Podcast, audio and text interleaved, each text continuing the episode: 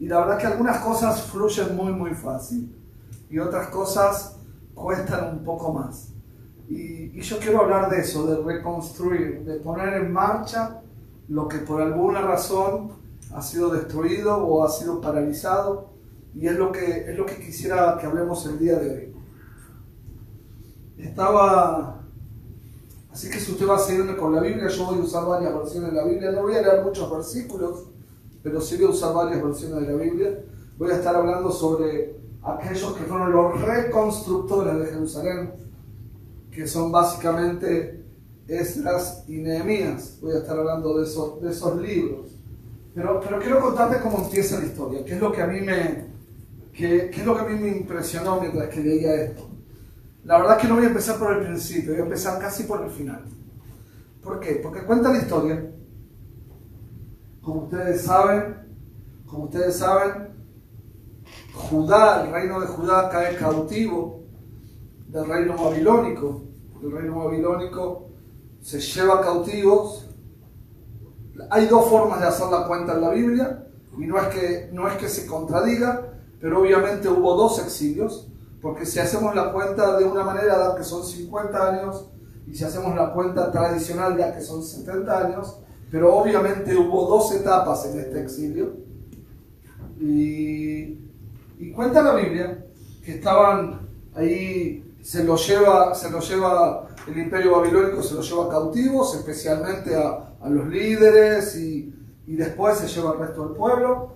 Y, y, estando en cautiverio en Babilonia, no viene ahora el caso por qué estaba en cautiverio, eh, vemos que Babilonia es, cautivada, cautivada se dice, conquistada por, por los persas, ¿no? Y estamos ahí y vemos que bajo el gobierno del rey Darío, la Biblia lo llama así, el rey Darío, también es toda una historia del rey Darío, pero la Biblia lo llama así, el rey Darío, y, y nos cuenta que uno de los gobernadores, que no era de Jerusalén, era del otro lado del Éufrates, pasa por Jerusalén con sus colaboradores y le llama la atención. Le llama la atención y se acerca a hablar con los líderes que estaban reconstruyendo, que estaban reconstruyendo Jerusalén. Y, les hace una pregunta, dice, ¿quién les permitió reconstruir esto?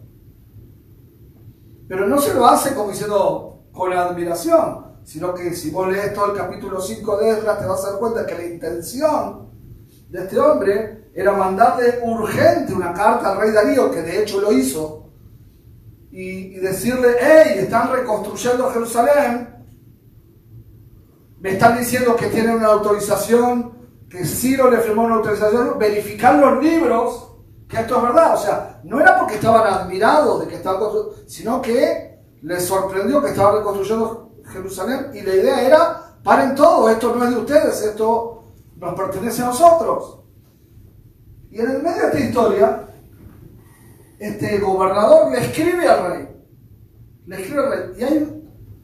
Y, le escribe lo que él ve. Que él ve cómo estaba trabajando esa gente que estaba reconstruyendo la obra de Dios en Jerusalén.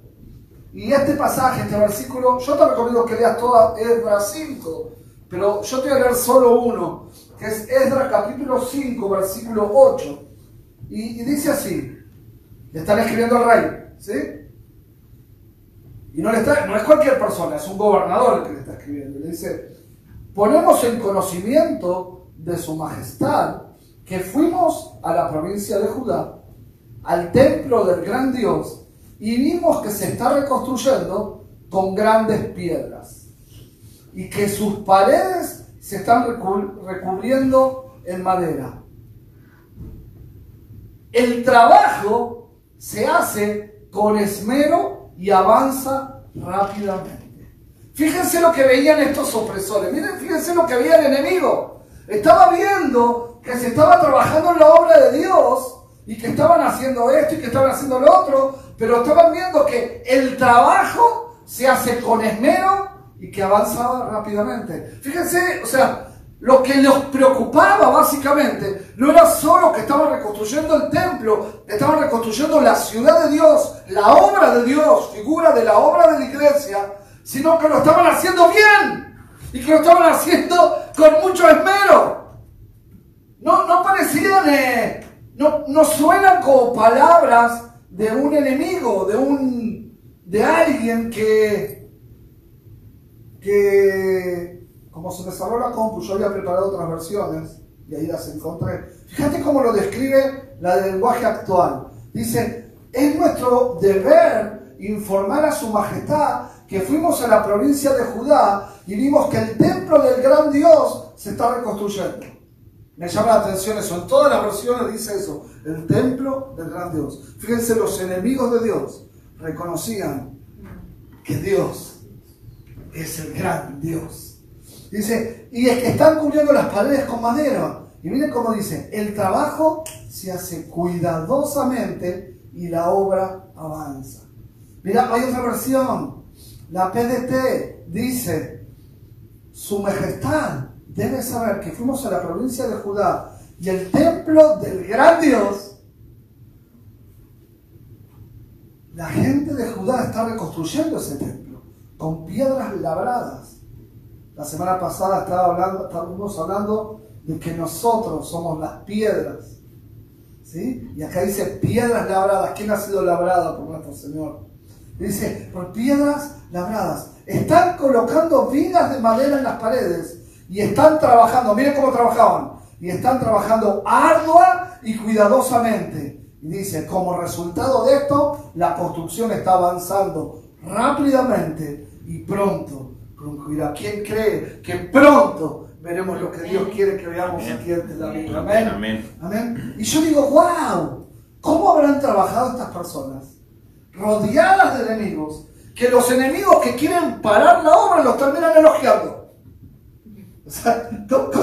de qué manera se ha movido esta iglesia, entre comillas, para que aquellos que se le oponían y querían destruir, pero lo están haciendo bien. Los enfermos se están sanando. La gente está siendo prosperada. La droga huye del barrio.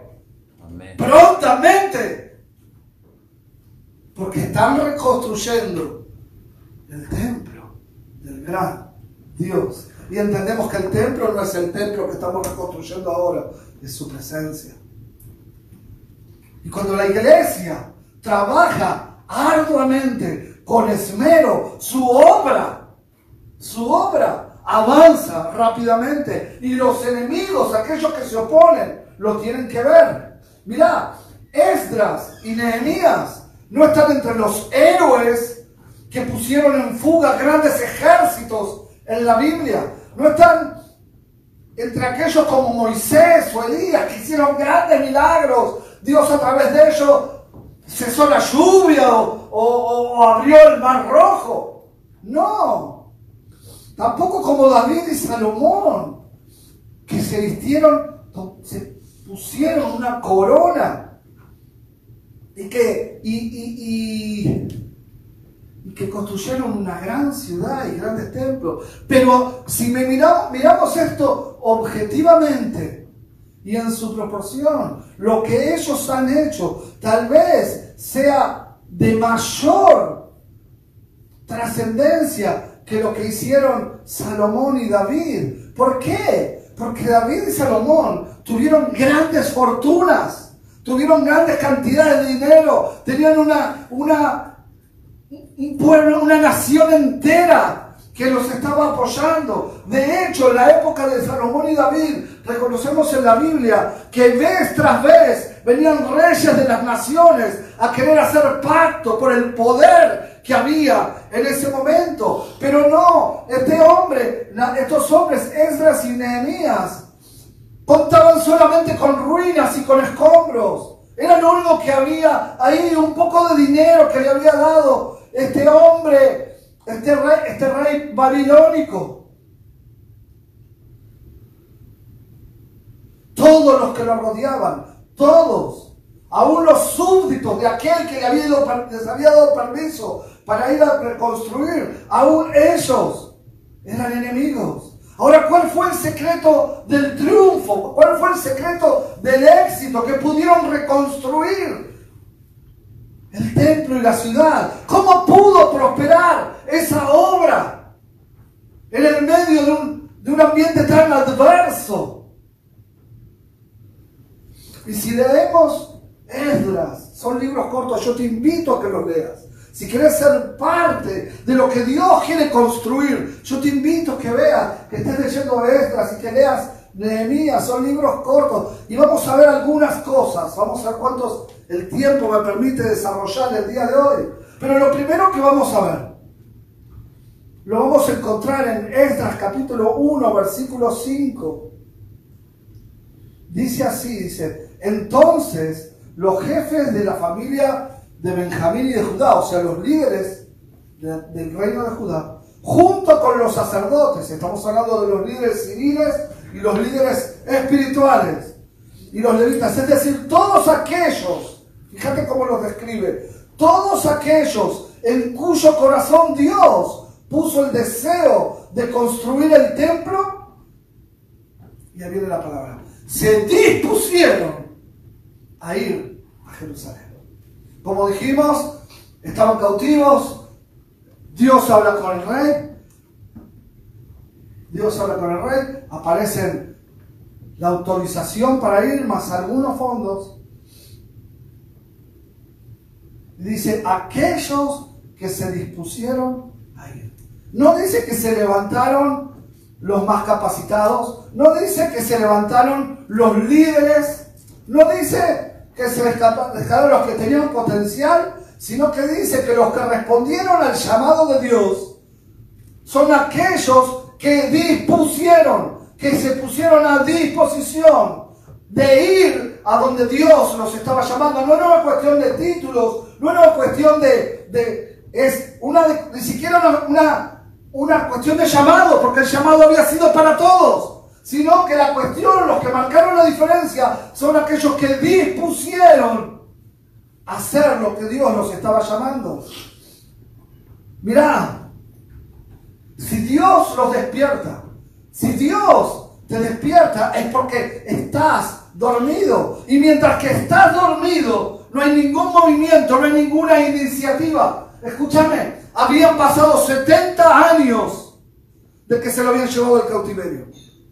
Y la lógica indica que vos tenés un espíritu revolucionario en el momento que te quitan, en el momento que te llevan, vos, vos es, deseas esa libertad, se forman grupos guerrilleros, querés esa libertad. Pero no, habían pasado ya 70 años. La lógica indica, la lógica indica que ya se habían acostumbrado, de hecho ya se habían acostumbrado, porque el tema no era ¿Cuánto tiempo había pasado? El tema era que se habían dormido. ¿Sabes qué? No sé si te pasa a vos, pero a mí me pasa que cuando me duermo, me convierto en un gran soñador. El que duerme, capaz que está soñando, que está trabajando en una gran empresa o, que está haciendo grandes maravillas. Eh, eh, eh, en sueños, creemos que estamos haciendo grandes cosas, que estamos avanzando. Pero en realidad, Simplemente estamos soñando. Porque el que duerme no avanza, no, no da un paso adelante, está inmovilizado. Un héroe verdadero, con todos los dones, por ejemplo, como Sansón, mientras duerme, capaz que él estaba soñando que seguía matando filisteos. Pero la verdad es que mientras, o que estaba bueno, sí, mataba a filisteos, esa era su especialidad. ¿Para qué la voy a, para qué la voy a agrandar? Dice, pero, pero la verdad es que mientras que duerme, él pierde todo lo que tiene. Los dones los seguía teniendo, el llamado lo seguía teniendo. Pero en el momento que se quedó dormido, le cortaron el pelo y perdió todo.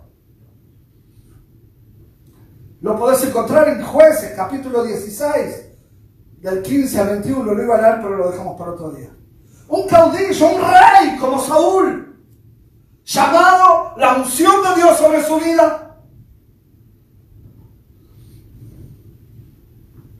Y nos cuenta la historia ahí en 1 Samuel capítulo 24, versículos 3 y 4, que mientras que se queda dormido, le cortan la capa.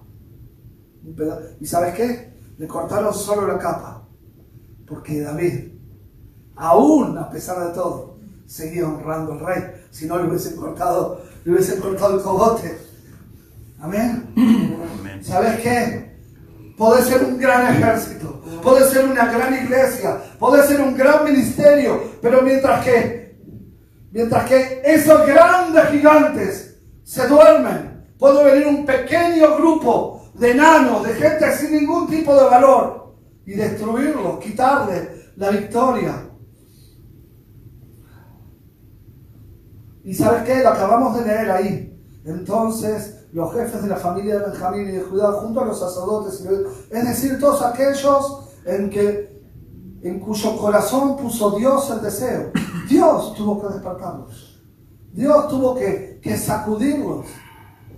El problema no era que eran muchos y si no eran pocos. No era si tenían dinero o si no lo tenían. El problema era que, era, que tenían una palabra que aprendí aquí en la iglesia, yo no la, en Argentina mucho no se usaba, era que tenían flojera.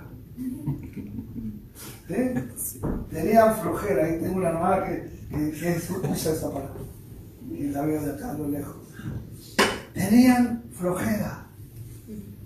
Estaban en un sueño, y capaz que estaban soñando que eran libres, capaz que estaban soñando que algún día iban a reconstruir el templo. Pero el tema es que estaban dormidos y mientras que estaban dormidos estaban anulados. Se habían acostumbrado a la idea de ser un pueblo sometido. Sabían que tenían un gran Dios. Sus enemigos sabían que tenían un gran Dios. Pero ellos vivían en esclavitud, vivían en la ruina. Y tuvo que venir Dios. Tuvo que venir Dios a activarnos, a, a determinarnos. Ahora Dios ¿Le habló solo a un grupo? No. Dios le habló a toda la nación. Dios llama a un grupo dentro de la iglesia. No, Dios llama a toda la iglesia. Y el problema no está en Dios. El problema está en nosotros. Porque la Biblia dice que los que se terminaron, los, los que se determinaron. Entonces, una vez que Dios habla y aparece un grupo que no solo escucha la palabra de Dios, sino que se determina, se levanta y empieza a caminar en pos de. Es ahí donde las cosas de Dios empiezan a, a prosperar. Ahora, ¿sabes qué? Este tema del sueño, de estar dormidos, sé que es un tema que a Dios le interesa. Porque Dios amonesta esto en la Biblia muchas, muchas veces. Yo solamente señalé dos. Proverbios capítulo 6, del 9 al 11.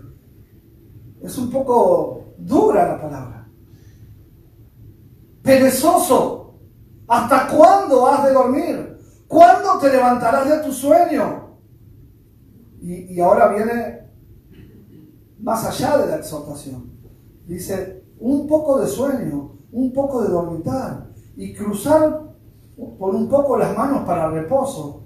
Así vendrá tu necesidad como caminante y así vendrá tu pobreza como hombre armado. Dice que si nos quedamos dormidos, va a venir la pobreza, pero no va a venir a visitarnos, va a venir como un hombre armado. Y cuando alguien viene armado, viene a cortarte la cabeza. Mira lo que nos dice, pues, Claudio, esto, esto es el, Antiguo Testamento y nosotros estamos en la gracia. Pero entonces vamos, vamos a Juan capítulo 4, versículo 35. Dice, ¿no decís vosotros aún faltan cuatro meses para que llegue la ciega? He aquí os digo, dice el Señor, alzad vuestros ojos y mirad los campos, porque ya están blancos para la ciega. Es el tiempo de tomar una determinación. No alcanza con que escuchen la palabra, no alcanza con que ores, no alcanza con querer hacer.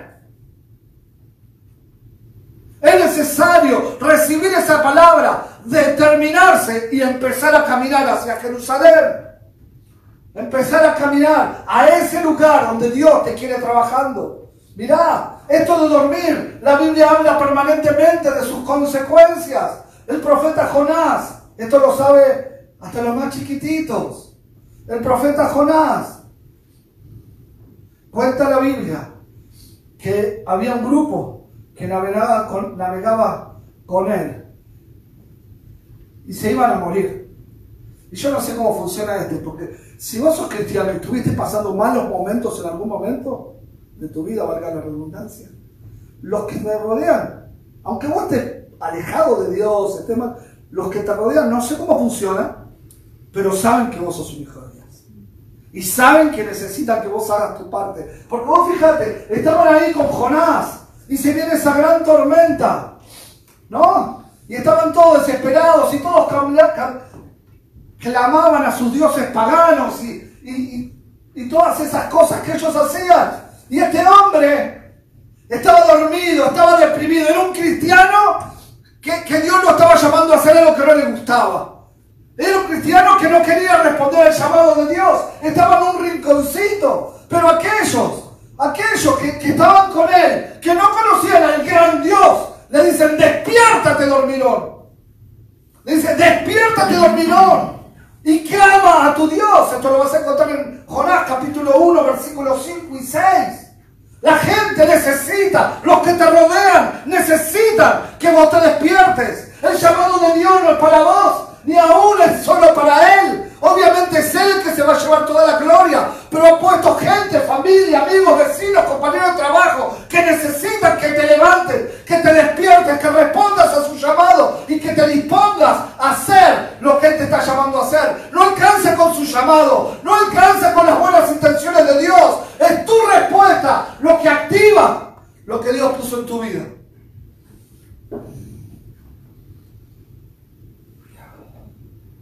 Hay tiempos para reposar. Dios se ocupó, la Biblia habla del día del reposo. Dios sabe que necesitamos, pero acá estamos hablando de otro dormir. No estamos hablando de ese reposo que nos trae nuestro Shabbat. Estamos hablando de ese reposo. De... Realidad no es reposo, es dormir. Es dormir. Y este es un tiempo, iglesia. Este es un tiempo donde la humanidad entera gime por la manifestación de los hijos de Dios. Es un tiempo para despertarse. Es un tiempo donde Dios te quiere más atento que nunca. Escuchame, el mundo, y no estoy profetizando, el mundo está en peligro de muerte y la iglesia no puede estar dormida. Yo trabajo a la madrugada ante la Biblia y yo veo los drogadictos por la calle no hace falta ser un, gran entendido para ver lo que está pasando, aún aquí en el barrio donde está nuestra congregación. No es tiempo de que estemos dormidos. Y sabes, yo me imagino a Jonás, que sabía quién era, y que sabía quién era su Dios, y que conocía su llamado. Yo me imagino qué palo en el medio de la cabeza tiene haber sido, haber sido cuando estos paganos le dicen, hey, Pedirle a tu Dios. Él sabía que tenía la solución. Él sabía que él creía en el Dios verdadero. Él no era ajeno a su depresión, pobrecito Jonás.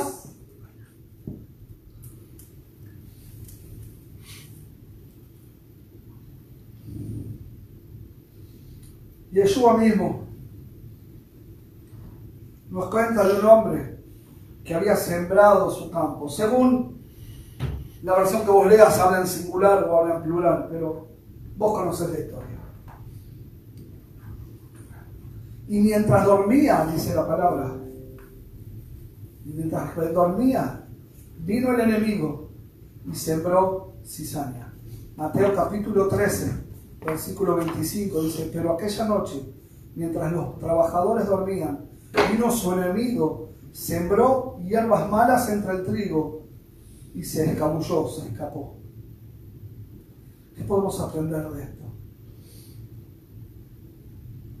Tal vez si hubiese estado despierto, si hubiese estado atento, si no se hubiese quedado dormido, el enemigo no podría haber sembrado esa cizaña. Básicamente, la cizaña es algo malo, ¿no? Es igual que el trigo. La diferencia es que no da fruto. Y cuántas cosas se están metiendo en nuestra vida a través de nuestra siesta espiritual que permiten que el enemigo siga sembrando cosas Y la pregunta es, ¿habría sembrado Satanás cizaña si no hubiésemos, si nosotros como iglesia hubiésemos estado despiertos, si hubiésemos estado velando, como dice la palabra? Me temo que conozco la respuesta. Nos lamentamos como iglesia de haber tenido una división. La pregunta es, ¿habría, el, ¿habría el enemigo sembrado esa cizaña, tanto trabajo que no dio fruto? Que no dio fruto. Si hubiésemos estado despiertos y vigilantes. Y primero, antes que nada, es para mí, que soy el pastor de la. Hubiese podido si hubiésemos estado despiertos. La obra de Dios, la extensión del reino de Dios, solo prosperará cuando aquellos que estamos siendo llamados por Dios nos despertemos y nos determinemos a hacer lo que Dios quiere que nosotros hagamos. Y te lo voy a decir en argentino, no hay vuelta de hoja. Esa es la solución. No solo escuchar a Dios, no solo determinarme, sino que escuchar a Dios, determinarme y activarme para hacer lo que Dios quiere que. Segundo punto, la obra de una iglesia prospera cuando cada uno ocupa su lugar que Dios le dio. Nehemías. Nehemías nos cuenta que a pesar de esa activación que Dios produjo en su pueblo, algunos no quisieron sumarse a estos que empezaron a, hacer la obra. De hecho, se ofrecieron a hacer la obra. ¿No? Y, y, algunos no solo que no se ofrecieron, sino que se opusieron. Preferían que la ciudad siga en ruinas. Preferían que todo siga paralizado, que todo, que nada avance. ¿Y sabes quiénes fueron los que se opusieron? Según la Biblia, ¿no? Aquellos que más recursos tenían. No te estoy hablando de recursos económicos. Aquellos que tenían dones, aquellos que tenían llamado, aquellos que eran líderes, aquellos que, que vos veías y aquellos que vos podías esperar que sean los primeros en luchar por la unidad de esta iglesia y por llevar a cabo la visión que Dios puso. Nehemías capítulo 3, versículo 5 dice, a su lado estaban los tecoitas. Y aunque en las obras del Señor no se contó con la ayuda de los líderes del pueblo. Wow. ¿Con quién no se contó? Con la ayuda de los líderes del pueblo. ¿Sabes qué dice? Sus líderes. No dice los débiles, no dice los que no conocían la palabra, no dice aquellos que se convirtieron el mes pasado, no aquellos que no parecen tener esos dones espectaculares, no, dice la palabra de Dios, los líderes del pueblo, no se contó con los líderes. Precisamente de aquellos de quienes más se podía esperar, menos se recibió.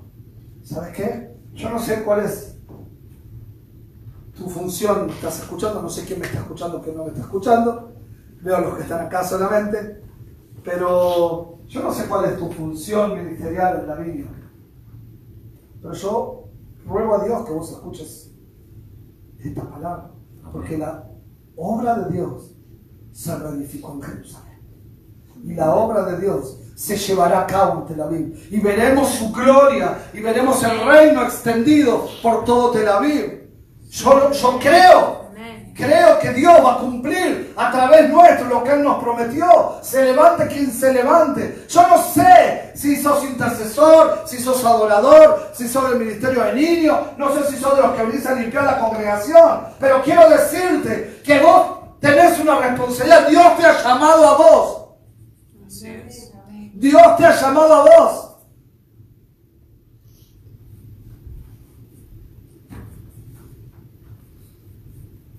Pero Dios lo va a hacer a pesar de cómo vos y yo respondamos. respondamos. Porque vemos en esta historia que de los que más se esperaba, menos se recibió. Está en tus manos que esta historia no se repita aquí en Tel Aviv. Muchas veces ha pasado esto, que los que menos podían hacer son los que más echan.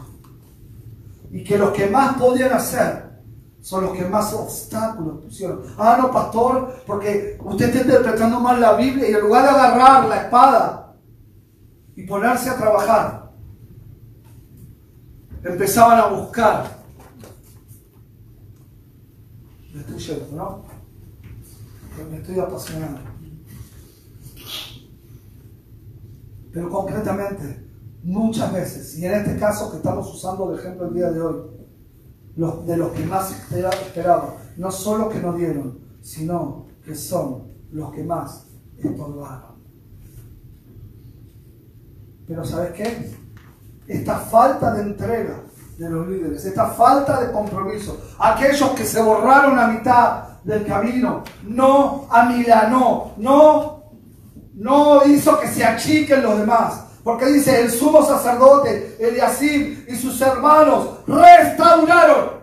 Restauraron, son representación de Dios, el sumo sacerdote, el representante de Dios en la tierra en ese momento. Restauraron, animaron. ¿Sabes qué? Ellos fueron de ejemplo. Ellos dejaron de estar colgados de los rollos todo el tiempo y se pusieron a trabajar a la par del pueblo. Porque Dios siempre va a poner a alguien que restaure. Ellos ocuparon el lugar y ellos también hicieron su parte. Y le hicieron, lo dice la Biblia, le hicieron con fervor. Mira, yo agradezco tus oraciones. Dios agradece tus oraciones. Tu, tu, tu barrio tus oraciones. Pero llegó el momento de que agarres la brocha de pintura, la Biblia, los chicos que corretean durante los estudios, no sé qué, y que pongas a hacer la obra, porque Dios quiere reconstruir lo que empezó en este lugar, porque Dios se va a glorificar en este lugar, como se glorificó cada vez que Él puso sus ojos sobre un lugar. Saqué, si lees en Esdras capítulo 3, versículo 1, porque hay que leer estos dos libros de McBill. ¿Cómo digo de McBill? En forma paralela. Hay que leerlos en forma paralela. Y cuando vos lees en Esdras 3 capítulo 1, vas a ver que esta oposición de los líderes, lo que resultó fue que sirvió para que se uniese el resto del pueblo. Y yo te pido, en el nombre de Yeshua, que levantes tus ojos al Señor y que veas y le preguntes y escuches qué es lo que Él está queriendo que hagas. Y vamos a Nehemías capítulo 3, versículo 12. Dice, a ellos se les unieron Salum, hijo de Alojes. Me encantan estos nombres que había próximo nieto. Hijo de Alojes, que era gobernador de la mitad de la región de Jerusalén. Y con sus hijas. Lo repito porque esa no me escuchaste. A ellos se les unieron Salum, hijo de Alojes, que era el gobernador de la mitad de Jerusalén. Y se le agregó con sus hijas. Al parecer, al parecer, este hombre que era gobernador de la mitad de Jerusalén, solo tenía hijas, no tenía hijos, hijos varones. Ni un solo varón había en su casa, excepto él. Pero cada una de sus hijas, cada una de sus hijas, se puso a trabajar. Se puso a trabajar. Porque cuando vos querés hacer las cosas, cuando vos querés hacer las cosas, no importa lo que te falta, no importa lo que no tenés, no importa si en el trabajo que tenés que, trabajar dos horas más, te levantás dos horas más temprano, te vas más temprano al trabajo, porque si vos querés llegar, llegás. Es cuestión de determinarse. Es cuestión de determinarse. Y este, y tenemos que entender en este concepto, el no tener hijos varones será considerado casi una maldición. ¿Eh? Porque no permitía que haya la continuación de la familia. Pero esto no milanó. Él sí tenía excusas para quedarse en su casa, pero esto no milanó. Agarró lo que tenía, que eran estas dos hijas. Y estuvo trabajando, era el gobernador. Estuvo trabajando ahí al pie del cañón con el pueblo. ¿Y sabes qué? Si logramos entender el concepto de la historia, es admirable esta, gente trabajando en la restauración, en lo que Dios quería Eran un montón de locos, con muy pocos recursos, con muchos enemigos que los rodeaban, con un montón de contratiempos, pero no dejan de trabajar. Lo, lo podés leer. Vamos a leer Nehemías capítulo 4, versículo 15. Y cuando oyeron nuestros enemigos que lo habíamos entendido, que habían entendido lo que Dios quería que hagan, cuando vieron, dicen nuestros enemigos, que lo habíamos entendido y que Dios había desbaratado el consejo de ellos, nos volvimos todos al muro, cada uno a su tarea. No perdieron el tiempo, no festejaron, y si festejaron, festejaron en el muro, en su lugar. Fueron a glorificar mientras que trabajaban. A pesar de toda su reacción a la oposición, fue trabajar aún más duro. Y es por eso que prosperó la obra de Dios. Porque cada primero porque se determinaron. Porque escucharon a Dios y no se conformaron con eso. Yo puedo hablarte de mi historia. Hace casi 26 años. Dios me llamó, me llamó a mí, a mi señora. Y estuvimos seis años deleitándonos en que Dios nos había llamado, nos llamó públicamente, adelante de nuestros pastores, adelante de toda una ciudad. Pero ¿qué hicimos nosotros? Nos deleitamos en el llamado, pero en ningún momento me determiné. Y creí la palabra, ¿eh? no es que no la creí, pero no me determiné. Y obviamente como no me determiné, no me pude poner en acción. Entonces, después vimos que, que Dios te despierta, vos tenés que poner determinación. Y después vemos que cada uno ocupó su lugar. Escúchame, nadie se metía en lo que no se tenía que meter. Cada uno, a vos te daban este pedacito de pared, vos edificabas este pedacito de pared.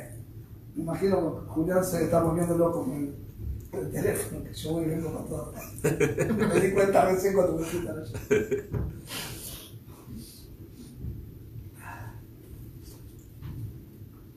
Cada uno ocupó su lugar. Nadie se metió en donde no tenía. Nadie importó si el hermano había tropezado, si el hermano se había equivocado, si el hermano no. Cada uno estaba ocupado en lo más importante, en hacer lo que Dios quiere que haga. Porque cuando vos haces, cuando cada hermano en la iglesia se ocupa del lugar y hace su parte, el testimonio crece, la iglesia crece, Dios se ocupa de hacerla crecer. Amén. Tercer punto, voy a terminar con esto porque si no se va a hacer muy muy tarde. La obra de la iglesia, la obra de la viña prosperará cuando no nos dejamos debilitar por las críticas. Dios me habló hace un tiempo que me estoy lamiendo las heridas. Y el tiempo llegó al final a Nehemías, a Esdras y a todos los que trabajaron con ellos fueron criticados. Y fueron criticados ferozmente. Y te voy a decir más, fueron criticados por gente muy cercana, pero muy, muy cercana. Fíjate lo que dice Nehemías capítulo 4, versículo 1 al 3. Dice, cuando Zambalat se enteró de que estábamos reconstruyendo la muralla, la muralla, se enojó muchísimo, se puso furioso y se burló de nosotros los judíos, diciendo delante de sus amigos, porque vienen en barra, ¿eh? diciendo delante de sus amigos y de los oficiales, esos que tienen título, esos que tienen ministerio, ¿qué creen que está haciendo este pobre y debilucho grupo de, de la viña? ¿Acaso creen que pueden construir la muralla en un día? Por tan solo ofrecer unos cuantos sacrificios, por tan solo adorar a Dios, por tan solo serle fiel, por tan solo predicar la libertad a los cautivos. ¿Realmente creen que pueden hacer algo con piedras rescatadas de un montón de escombros? yo estoy muy orgulloso de ser una piedra rescatada por un gran Dios que me sacó del medio de los escombros que era mi vida. ¿Y sabes qué? Dice, y para colmo, piedras calcinadas. Y yo te puedo decir en el nombre de Yeshua que cuando te levanta el Señor, Él saca toda mancha que pueda haber sobre tu vida. Así es. Dice. Tobías el amonita, que estaba a su lado, comentó, esa muralla se vendrá abajo sin tan, qui- si tan siquiera un zorro caminara sobre ella. Mira, la crítica es dura, la crítica es cruel. Si vas a hacer algo, sea lo que sea, te van a criticar. Y cuanto más importante, cuanto más valor, va- va- valioso sea lo que vayas a hacer, más baja y más traicionera va a ser esa crítica. Pero si estás llamada por Dios, llamado por Dios, y te determinaste a alcanzar lo que Dios quiere alcanzar a través de tuyo, no podés esconderte. La crítica no es una excusa, muy por el contrario, que se levanten en contra de lo que Dios te mandó a hacer, debería ser una certificación, que es Dios el que te está respaldando. Así es, amén. Estaba estudiando esto y el Espíritu Santo me hizo una pregunta y yo te la quiero compartir. Fue para mí, ¿eh? Pero tal vez te ayude a vos. ¿Qué hiciste por las críticas que te tiraron a matar mientras intentabas servir a tu Señor? ¿Qué es lo que hiciste? Esto es lo que Dios me pregunta. ¿Qué es lo que hiciste con todos esos dardos? ¿Qué es lo que hiciste con cada golpe? ¿Qué es lo que hiciste con cada traición? ¿Qué hiciste con cada golpe bajo que te dieron? Con cada cosa que le tiraron a tu familia. ¿Qué es lo que hiciste? Y a mí no me quedó más remedio que decirle, Señor, me, me lamenté muchísimo, me lamí las heridas, encontré una muy buena excusa para quedarme dormido. Pero yo quiero compartirte qué es lo que hizo Nehemías. Nehemías capítulo 4, versículo 4. Entonces oré. Te lo repito, esto es lo que dice Nehemías. Entonces oré. Escúchanos, Dios nuestro, porque se burlan de nosotros. Que sus burlas recaigan sobre sus propias cabezas y que ellos mismos sean llevados a una tierra extraña. ¿Qué hiciste con? ¿Qué hiciste con los ataques? Nehemías llevó este tema en oración a los pies de Cristo.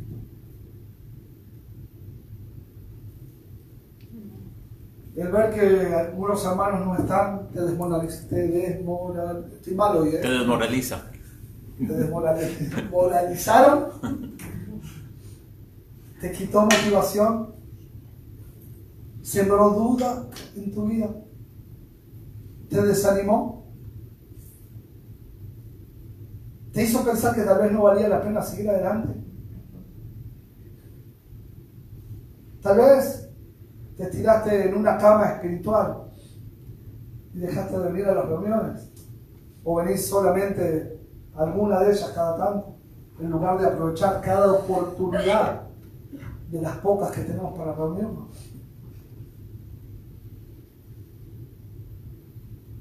Yo no sé cuál fue lo que vos hiciste, yo sé lo que yo hice. Pero entiendo que debemos hacer lo que hizo Nehemías.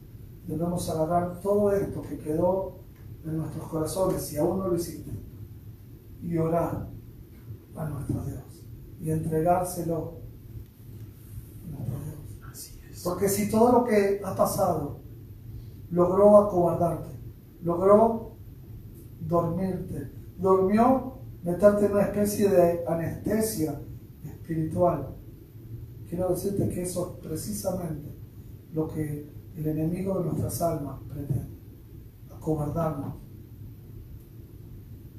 Y lamento que no estén ustedes acá porque me gustaría preguntarte, ¿te vas a rendir? No sé si alguien me está mirando a través de las redes, pero ¿te vas a rendir?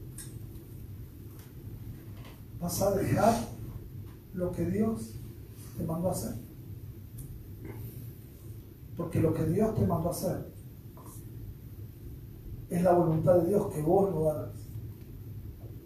Dios determinó que esa es tu tarea, que ese es tu llamado, que ese es tu propósito.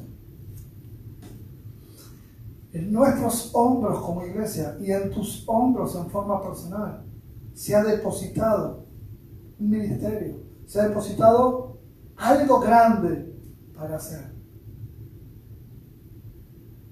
Y si vos y yo estamos aún, después de tanto tiempo, resentidos, lastimados, dormidos, como vos quieras llamarlo, porque te criticaron, porque te fallaron, porque te traicionaron. Vamos a seguir durmiendo y no vamos a hacer la obra. No vamos a hacer, no vamos a alcanzar el propósito. Y si no lo hacemos nosotros, ¿quién lo hará? Así es. Vamos a ver solamente estos tres puntos el día de hoy. Para que la visión de la viña Tel prospere y que alcancemos lo que Dios tiene para nosotros como iglesia. Se deben despertar aquellos que se quedaron dormidos. Y después que se despertaron deben tomar la determinación, determinarse de caminar en pos de lo que Dios quiere para nosotros. Cada uno debe tomar su lugar de trabajo. Cada uno debe concentrarse en la tarea que Dios le, dio. Y en tercero y por último, no debemos permitir a las críticas que nos paralicen. Así es. Solo así prosperará la obra que Dios nos ha confiado. Quiero preguntarte ahí en tu casa, ¿Dios te está despertando? Porque si Dios te está despertando, no alcanza con eso. Tenés que tomar una determinación. Y te lo voy a preguntar, ¿estás dispuesto a tomar el lugar que te corresponde? ¿Estás dispuesto a tomar el lugar que te corresponde? Porque hoy tienes que tomar una decisión. ¿Escucharás a Dios o escucharás a las críticas? ¿Y sabes qué? Si vos no te determinás, no es que la obra no se va a hacer. Vendrán otros. Dios los levantará y la hará.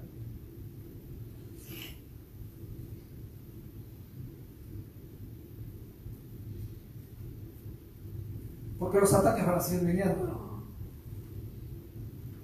También puede ser que vengan otros y que vuelvan a sembrar el error y que otra gente quede lastimada. Vos y yo tenemos una responsabilidad. Dios confió en nosotros. Y si Dios te confió algo, es porque sin lugar a duda lo podés alcanzar. Así es, hombre. Yo no quiero que tomes esta decisión por miedo. Simplemente si Dios,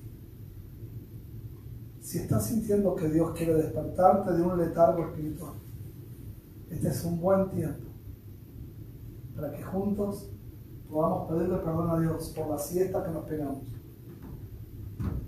Y, y que podamos poner manos a la obra, a la obra. Amén. Amén. Vamos a Padre, en el nombre de Yeshua, damos gracias por esta noche. Te damos gracias por la posibilidad de estar acá en tu casa. Somos solamente nueve o diez personas, pero somos iglesia. Y somos iglesia con aquellos que nos están siguiendo a través de las redes, con los cuales anhelamos prontamente poder reunirnos para juntos alabarte y adorarte en armonía. Padre, en el nombre de Jesús, yo he escuchado tu voz. He escuchado como iglesia, pero también lo he escuchado en lo personal. Y sé que en alguna manera me he quedado entretenido con la historia del pasado. Y yo te pido perdón en el nombre de Yeshua por el tiempo perdido. pido perdón por, por haber mirado las circunstancias y no haber puesto los ojos en ti, en muchas cosas, aun cuando pensaba que lo estaba haciendo. En el nombre de Jesús yo ruego tu perdón. Pero también te digo, Dios,